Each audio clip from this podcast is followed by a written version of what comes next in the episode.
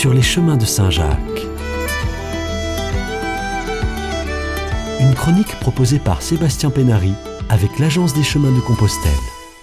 Bonjour. L'écrivain Jean-Claude Bourlès, cet agnostique déclaré, refuse d'être assimilé à un pèlerin. Il en rejette l'étiquette tout comme l'emblématique coquille. Il ne croit ni en Dieu ni en ses saints, et pas davantage à la présence de la dépouille de l'apôtre Jacques à Compostelle. À ses yeux, le bon apôtre n'est qu'un matamor sanguinaire, appelant à la Reconquista et boutant le sarrasin hors d'Espagne. Bourlès se dit simple randonneur. Il a toujours préféré les chemins buissonniers aux leçons de catéchisme. Il aime à se déclarer pèlerin par effraction, comme si, à force d'avoir fréquenté les chemins de Compostelle, de s'être frotté à tant de cheminots qui lui ressemblent si peu, il voulait marquer son irréductible singularité. C'est en 1990 qu'il entre par effraction sur le chemin de Compostelle. Accompagné de sa femme, ce jeune retraité part du Puy-en-Velay pour rallier Conques. Une dizaine de jours de marche pour couvrir quelques 220 kilomètres. Bourlès a pris du temps pour trouver son pas. Pendant plus de 20 ans, il a tourné autour de Conques, empruntant le chemin de Compostelle par petits tronçons selon des itinéraires embrouillés et sans cesse entrelacés. Cette fois, comme l'on se jette à l'eau après de longs atermoiements, il va cheminer pour de bon et pour longtemps. Trois ans après ce premier périple, Bourlès repart sur les chemins de Compostelle.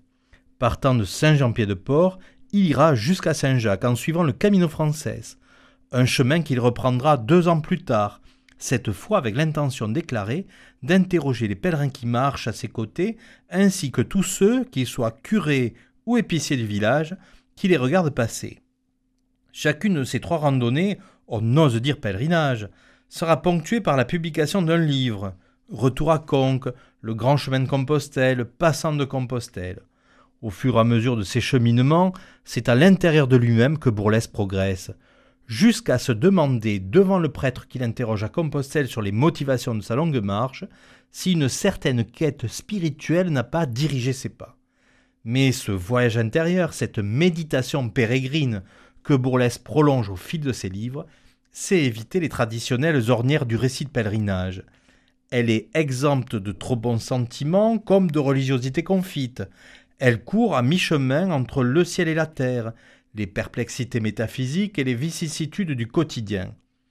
Tantôt ce poète épris de vagabondage observe le monde le nez dans l'herbe, contemplant une salamandre ou un carabe doré, tantôt son regard s'élève jusqu'à ces vastitudes désolées de l'Aubrac, où débusquent les caniculaires mirages de la Sierra espagnole.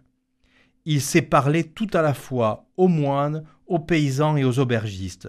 Il se veut le témoin d'un monde en marche qu'il refuse de figer dans les certitudes. Voilà tout autant de raisons pour que chacun lise les récits de Jean-Claude Bourlès qui sont publiés aux éditions Payot. Voilà de la bonne littérature.